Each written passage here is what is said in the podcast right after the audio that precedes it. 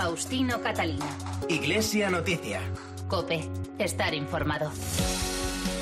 Saludos amigos y muy buenos días en este 14 de junio de 2020, festividad del Corpus Christi, en el que iniciamos a esta hora la cita con la actualidad religiosa de estas jornadas. Un domingo más eh, llega esta media hora de información que nos conducirá hasta las 9 de la mañana con la transmisión de la Santa Misa desde Toledo. Una edición de Iglesia Noticia. Hoy es nuestro programa 1676 que hacemos con Mila Sánchez en el control de sonido. Estos son algunos titulares. Hoy en la festividad del Corpus Christi, Día de Caridad, Caritas reivindica el poder de cada persona y de cada gesto para cambiar el mundo, cuidar la fragilidad y cultivar la solidaridad en un año en el que por el coronavirus la celebración del Corpus se ha restringido al interior de los templos. También en el Vaticano, donde el Papa Francisco celebra la misa esta mañana en la Basílica de San Pedro. Por otra parte, el rey Felipe VI ha hablado con el presidente de la Conferencia Episcopal para interesarse por los fallecidos y afectados por la pandemia y para agradecer el servicio de la Iglesia a la sociedad en estos tiempos de crisis. Además, el obispo auxiliar de Santiago de Compostela, Jesús Fernández, ha sido nombrado por el Papa nuevo obispo de Astorga, mientras se prepara, en diálogo con las administraciones, la recuperación de las fiestas populares, las peregrinaciones a Santiago de Compostela o la apertura de la Sagrada Familia de Barcelona. Faustino Catalina. Iglesia Noticia. Cope, estar informado. Hoy domingo, en la festividad del Corpus Christi, celebramos el Día de Caridad, una jornada en la que Caritas Española reivindica el poder de cada persona y de cada gesto para cambiar el mundo. Al mismo tiempo, nos recuerda que la pandemia que sufrimos debe servirnos para reforzar el reto que como Iglesia y como comunidad cristiana tenemos de acompañar la fragilidad y cultivar la solidaridad. A veces, casi sin darnos cuenta, olvidamos el valor de lo que llevamos dentro y de todo lo que somos capaces. Pero en Cáritas sabemos que las personas tenemos un increíble poder. Porque cuando alguien da lo mejor de sí mismo, todo es posible. Por eso tenemos el poder de hacer el mundo un poco mejor. El poder de convertir cada adiós en una bienvenida. De lograr que existan las segundas oportunidades, pero también las terceras y las cuartas. El poder de recibir mucho más de lo que damos de que uno se convierta en dos. El poder de llegar muy lejos, estando muy cerca. De entender que lo que otros necesitan está dentro de nosotros. Tu gesto, sumado al de otros, se convierte en algo mucho más grande. Porque si una sola persona es capaz de tanto, ¿te imaginas todo lo que podemos conseguir juntos? Nosotros sí. Hagamos lo posible. Caritas, el poder de cada persona. Cada gesto cuenta. Cada gesto cuenta y en su mensaje para esta jornada y con la mirada puesta en los graves efectos sociales causados por el coronavirus, los obispos de la Subcomisión de Acción Caritativa y Social invitan a todos los ciudadanos a que ayuden a hacer posible un diálogo constructivo y eficaz, un diálogo que impulse cambios en nuestro mundo con la voluntad de llegar a acuerdos y a aplicarlos siempre con la mirada puesta en los más frágiles. Jesús Fernández es el obispo presidente de la Subcomisión Episcopal de Acción Caritativa y Social en la conferencia episcopal. Para el cristiano el, ser humano es, es una eh, realidad única. Precisamente en estos tiempos hemos experimentado eh, con fuerza la soledad. Eh, hemos pensado, todos, ¿verdad? Todos hemos pensado en esas personas que se han pasado casi tres meses solas, en algún caso incluso sin, sin tener eh, pues eh, atención médica porque eran mayores, eh, situaciones verdaderamente difíciles y duras. Bueno, también la, la Iglesia quiere ser ese hospital de campaña que se sitúa allí donde están las personas que han vivido la soledad o que la experimentan ahora mismo y que tienen el dolor de haber eh, haber tenido que despedir casi a distancia, sin la cercanía, sin el, el gesto cariñoso eh, a, sus seres queridos. Ese acompañamiento también, digamos, psicológico, social, de, esa dimensión social del ser humano, también la queremos hacer. Y, por supuesto, como no, la cumbre del valor, lo que aglutina todos los valores, es, es son los espirituales, valores espirituales y es Dios. En su mensaje para este día, los obispos apelan a la voluntad de todos, especialmente de las autoridades políticas, civiles, económicas y religiosas, para que los muros sean superados y para que los egos, ideologías e intereses particulares sean dejadas a un lado. Y realmente la sociedad que en un principio, cuando comenzó la pandemia, parecía que apuntaba hacia una unidad en la misma dirección, resulta que con el tiempo ha ido creciendo esa división que socialmente apenas se nota, pero realmente en nuestro Parlamento pues a veces descubrimos como que hubiera una doble vía, una realidad que es la que está padeciendo nuestro pueblo, las necesidades de, de tanta gente y otra es los planteamientos ideológicos. Eso realmente creo que desmoraliza bastante a nuestra sociedad, por eso creo que debemos hacer una llamada y ahí lo hacemos a fomentar una cultura del diálogo y del encuentro de la que tanto habla el Papa porque ciertamente cuando nos situamos cerca del pobre, del necesitado, del hermano, las ideologías deben ceder paso a la presencia de la persona. La persona es lo primero y Dios está en cada persona y está en cada situación. Y por eso eh, esperamos que esa crispación y esas situaciones de división se aminoren y nos centremos en lo importante, que es otra cosa, que es el amor, que es la justicia, que es la atención sobre todo a los más frágiles y necesitados. Eran las palabras de Jesús Fernández González, obispo auxiliar de Santiago de Compostela, hasta que a mediodía del pasado lunes se hizo público su nombramiento como nuevo obispo de Astorga. Allí sucede a Juan Antonio Menéndez, que falleció en mayo del pasado año. Cope Santiago, Patricia Iglesias, buenos días. Buenos días. Monseñor Jesús Fernández se marcha de Santiago agradecido, dice, porque asegura que se sintió querido y apoyado en todo momento en los algo más de seis años que ha estado trabajando mano a mano con don Julián Barrio. Un ejemplo para él, afirmó. Me he sentido querido y apoyado por todos. Que Dios os lo pague. Desde el primer momento me sorprendió muy gratamente vuestra hospitalidad, vuestro espíritu de iniciativa, sobre todo en la Administración. He pasado junto a sacerdotes, diáconos, consagrados y laicos momentos inolvidables de retiro, formación, celebración, fiesta. Palabras también de agradecimiento para el Papa por el nombramiento, afirma el nuevo obispo de Astorga, que está en plena comunión con el proyecto de Iglesia misionera y misericordiosa que defiende Francisco. Monseñor Fernández también saludaba a los fieles que le aguardan en Astorga. Como nuevo pastor de la Grey asturicense, me coloco ya a vuestro lado y os convoco para edificar una iglesia cada día más espiritual y evangélica, unida y sinodal, misericordiosa y misionera, y a transformar este mundo herido por la injusticia y la desigualdad. El arzobispo de Santiago habló de sentimiento agridulce, porque toca despedir a un gran colaborador, dijo, pero que se marcha para Astorga, la diócesis de origen de Monseñor Julián Barrio, lugar de especiales recuerdos para él. La celebración de la fiesta del Corpus Christi está este año condicionada por la pandemia del coronavirus. En Toledo la misa se celebrará a las 12 del mediodía, pero ya el jueves el nuevo arzobispo primado Francisco Cerro celebró la misa del Corpus en rito hispano-mozárabe con la procesión por el interior de la catedral. Cope Toledo, Cristóbal Cabezas, buenos días. Hola, muy buenos días. El arzobispo toledano don Francisco Cerro Chávez aprovechaba su homilía durante la Santa Misa del Corpus como la bendición final de la misma para recordar a las personas más necesitadas, a los que trabajan con ellos y a las personas que viven distintos dramas y realidades. Primer Corpus para el también primado de España. Pues yo creo que es muy acertado que la situación que nos toca ya vivir tengamos una mención especial a todos los que sufren. Ahí está la gran obra de Cáritas a través de los economatos y de tantas realidades que lleva trabajando una homilía en la que don Francisco destacaba cómo Dios es muy cercano y cómo el corpus es Dios en la calle. Celebración que contó también, por cierto, con la asistencia del obispo emérito de Segovia, don Ángel Rubio. Sin duda un corpus Christi atípico, limitado al interior de la catedral primada, aunque eso sí con la esperanza puesta en que en el año 2021 el Santísimo Sacramento en la custodia de Arfe pueda salir a las calles engalanadas de la ciudad imperial. Y ya pensando en la jornada de este domingo, 14 de junio, solemnidad del Santísimo Cuerpo y Sangre de Cristo, subrayar la celebración de la Santa Misa en la Catedral a partir de las 12 del mediodía. En Barcelona se recuerda este año el 700 aniversario de la procesión del Corpus por, por, las calles de la capital catalana y en Granada la celebración tuvo lugar también de forma restringida. Juan de Dios Jerónimo. Ese jueves de Corpus es el día central del año en Granada. Se vivía dentro de la catedral. El arzobispo Monseñor Martínez daba esa dimensión eucarística que puede tener la vida de cualquier persona.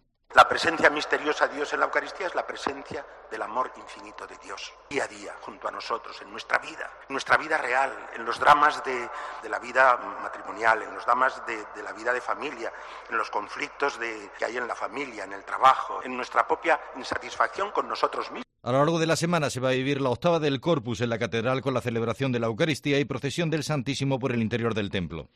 Les contamos también en Iglesia Noticia que en la mañana del miércoles el rey Felipe VI habló con el presidente de la conferencia episcopal, el cardenal Juan José Omella, a quien transmitió su condolencia por los sacerdotes fallecidos durante esta pandemia, al tiempo que se interesó por la salud de los obispos y sacerdotes contagiados y la situación eclesial, al tiempo que agradeció el servicio que la Iglesia presta a la sociedad ha querido también agradecer a la Iglesia Católica, conocer de cerca eh, qué ha hecho y agradecer todo el trabajo que ha hecho, interesarse por las preocupaciones que tenemos, etcétera, ha sido muy cordial, pues como ha hecho con tantas otras instituciones y sobre todo agradecer la labor que hace la Iglesia con los sacerdotes, los sacerdotes lo que hacen eh, en las parroquias, lo que hace Cáritas, que es la Iglesia, con los pobres y el seguimiento que ha hecho, también con los enfermos, con la, gente que ha sufrido perdiendo a los seres queridos. Hemos hablado un poco de todo esto.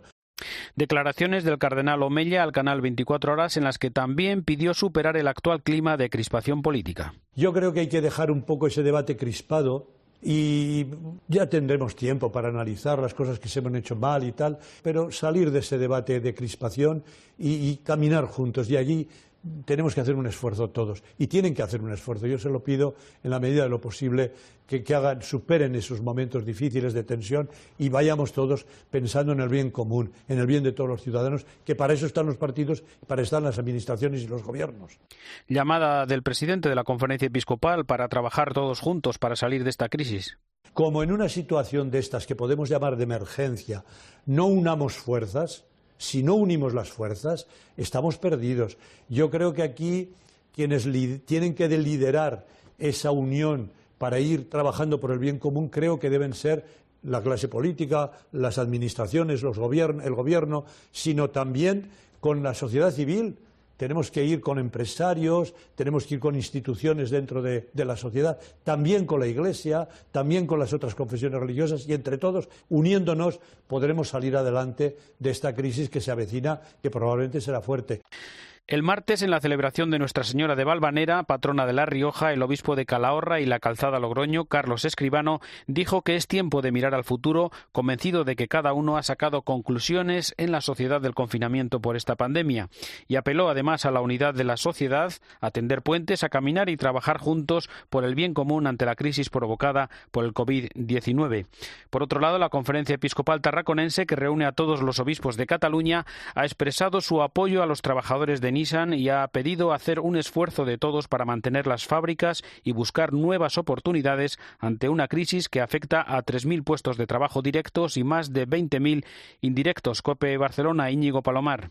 La Conferencia Episcopal Tarraconense ha expresado su solidaridad con los trabajadores afectados de Nissan. En un comunicado, los obispos catalanes han afirmado que secundan todas las acciones que se lleven a cabo con el fin de buscar soluciones justas, pero matizan siempre y cuando se respeten los derechos de todos por medios pacíficos. Los obispos inciden en que la atención de organizaciones civiles e instituciones políticas ha sido del todo insuficiente y los intentos de solución han llegado tarde. También han subrayado que la Iglesia defiende una economía al servicio de las personas. Han considerado que hoy es más necesario que nunca que la iniciativa privada y la pública vayan de la mano para hacer posible un nuevo resurgimiento económico y social. Faustino Catalina. Iglesia Noticia. Cope. Estar informado. En Iglesia Noticia comenzamos ahora el tiempo para la actualidad internacional. El Papa Francisco celebrará esta mañana la Santa Misa del Corpus Christi en el altar de la Cátedra de la Basílica de San Pedro, a la que seguirá la exposición del Santísimo y la bendición eucarística, como se hacía en la misa diaria del Papa en la residencia Santa Marta durante las semanas de confinamiento. Mientras tanto, ayer sábado se presentó el mensaje del Papa para la cuarta Jornada Mundial de los Pobres, que se celebrará el próximo 15 de noviembre con el lema Extiende tu mano a los pobres. Nos vamos ya a Roma con la crónica de la corresponsal de la cadena COPE en el Vaticano, Eva Fernández. Buenos días. Buenos días. Profundo mensaje en el que el Papa Francisco invita a la responsabilidad personal para superar las barreras de la indiferencia, pero sobre todo reflexiona sobre la pandemia, un momento que ha puesto en crisis muchas certezas y en el que hemos experimentado el sentido del límite y la restricción de la libertad.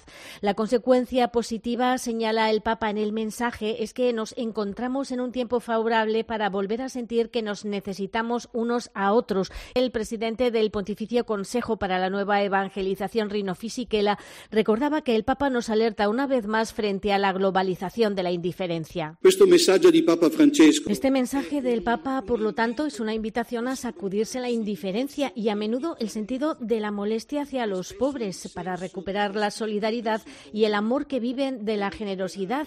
Cuanto podemos realizar es siempre bajo la gracia de Dios que acompaña la vida de los creyentes y la historia de los hombres.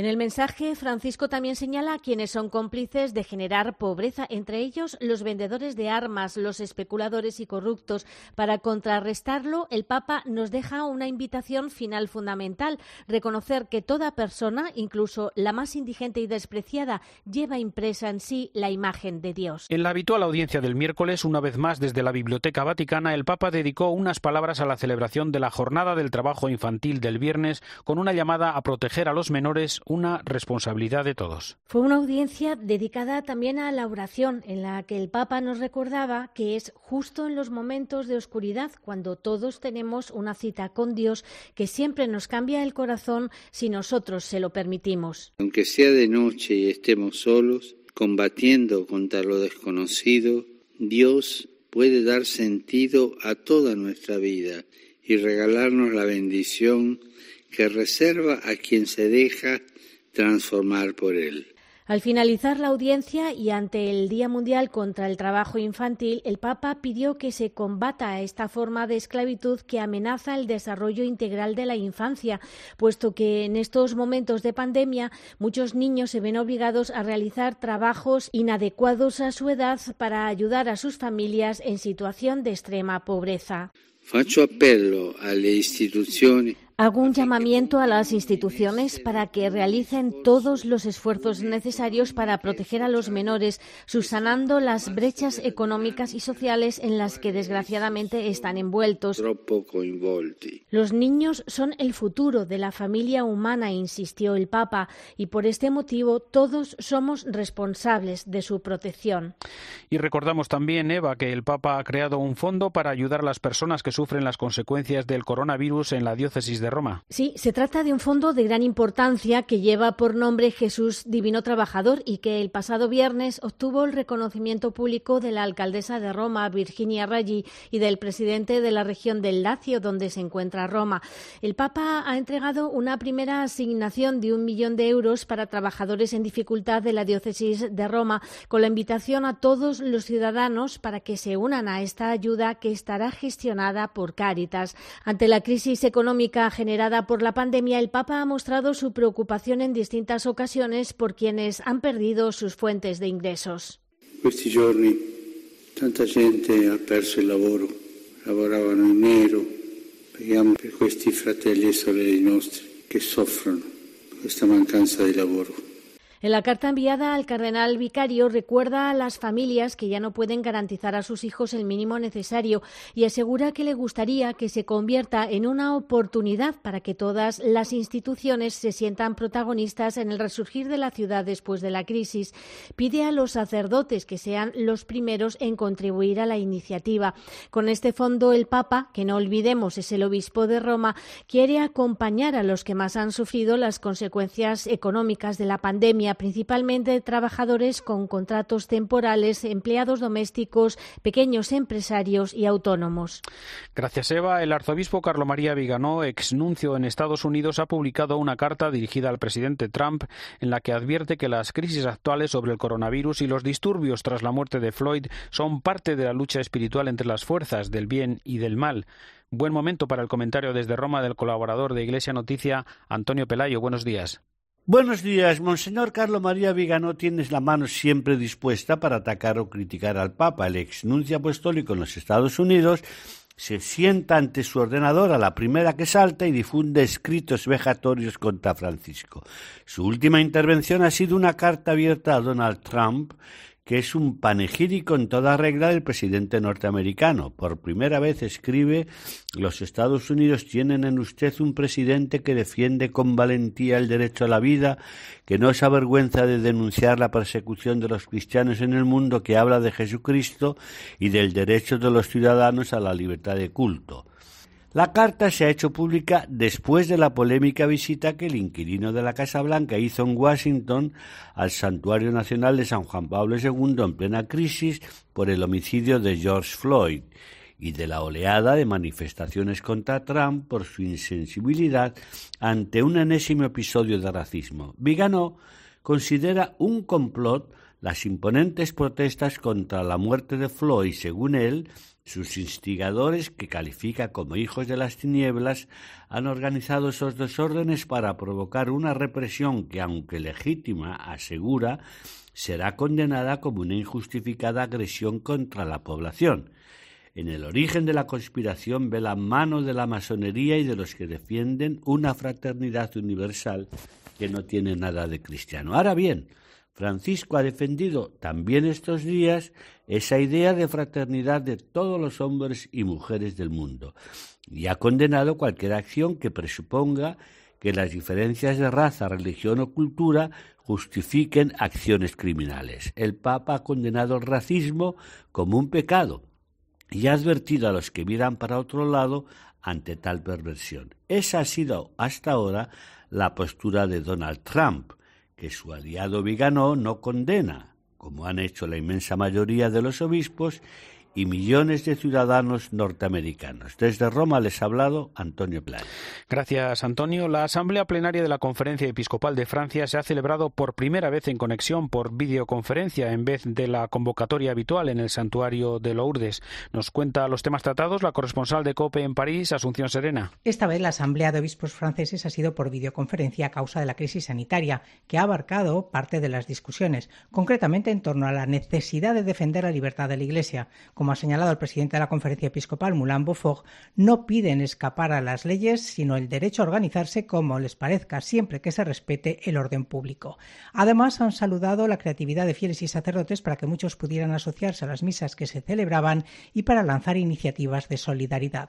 También han hablado de los abusos sexuales, una luz negra, como la ha calificado Moulin Beaufort, que permite a obispos y fieles ser más lúcidos ante las posibles perversiones del poder y más exigentes con uno mismo. Finalmente, el presidente de los obispos ha referido la actualidad en torno a las violencias policiales, cuando hace poco los franceses descubrían que bomberos, policías y gendarmes trabajan con frecuencia bajo insultos o agresiones. Una realidad contrastada que muestra, dice, que todos los comportamientos pueden estar marcados por los prejuicios, de ahí la necesidad de que cada uno se convierta. Volvemos en Iglesia Noticia la actualidad en España. Esta semana se ha celebrado en Madrid el juicio por el asesinato de los jesuitas en El Salvador el 16 de noviembre de 1989. Cinco de ellos, recordamos, españoles.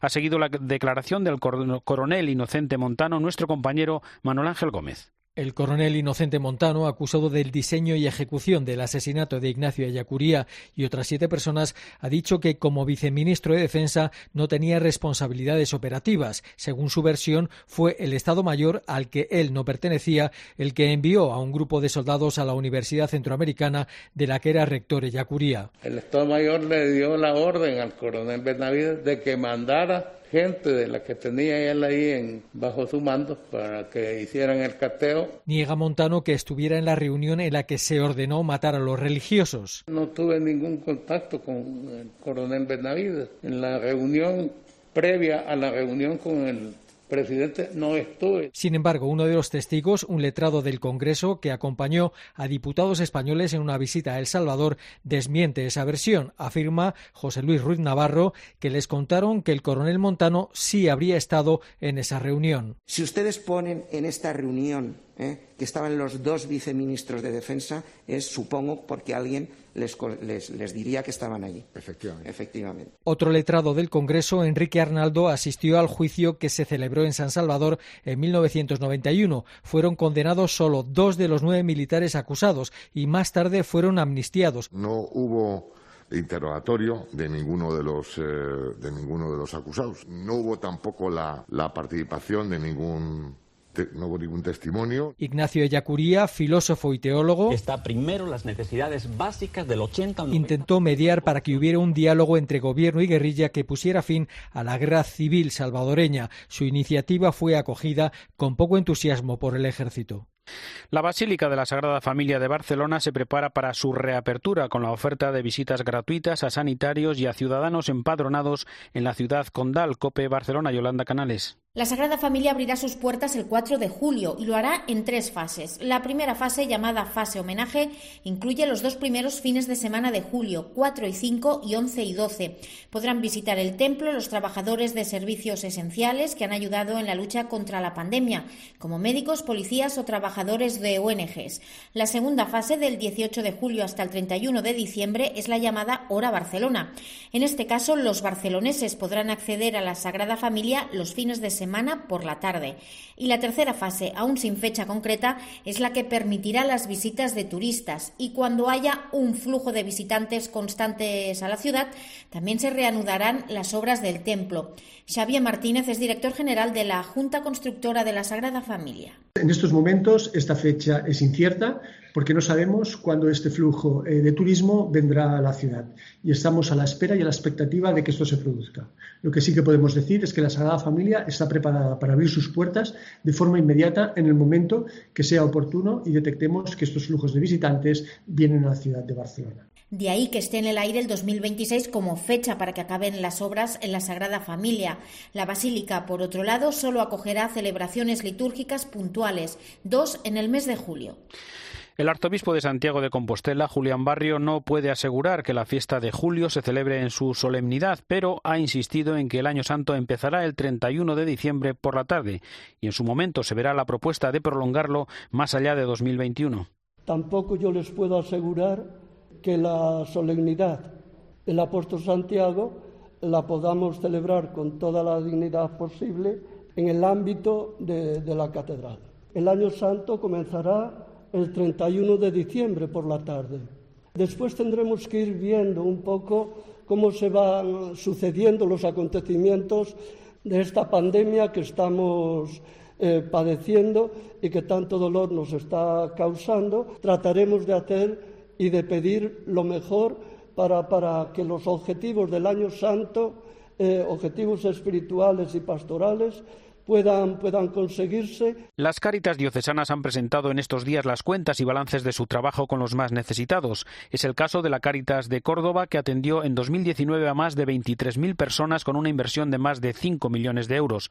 La delegada de Medios de Comunicación Social de la Diócesis de Córdoba es Natividad Gavira asoman nuevos perfiles familiares en el paisaje de las necesidades básicas desde que el COVID-19 irrumpió en Córdoba.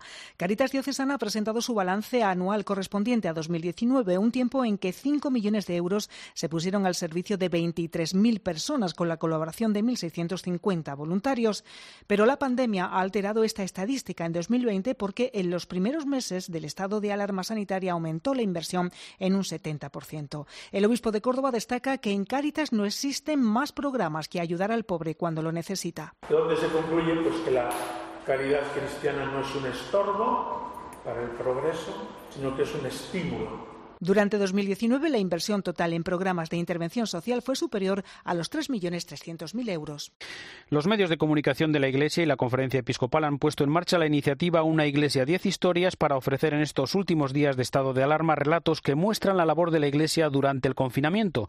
Se trata de personas e instituciones que representan el trabajo en primera línea que la Iglesia ha realizado durante la crisis sanitaria y social que ha provocado el COVID-19 y que se reflejan en el portal de Internet iglesiasolidaria.es. Llegamos así al final del informativo Iglesia Noticia, es el programa 1676 en este domingo 14 de junio de 2020, festividad del Corpus Christi, Día de Caridad. Volveremos el próximo domingo. Feliz semana, un saludo de Faustino Catalina.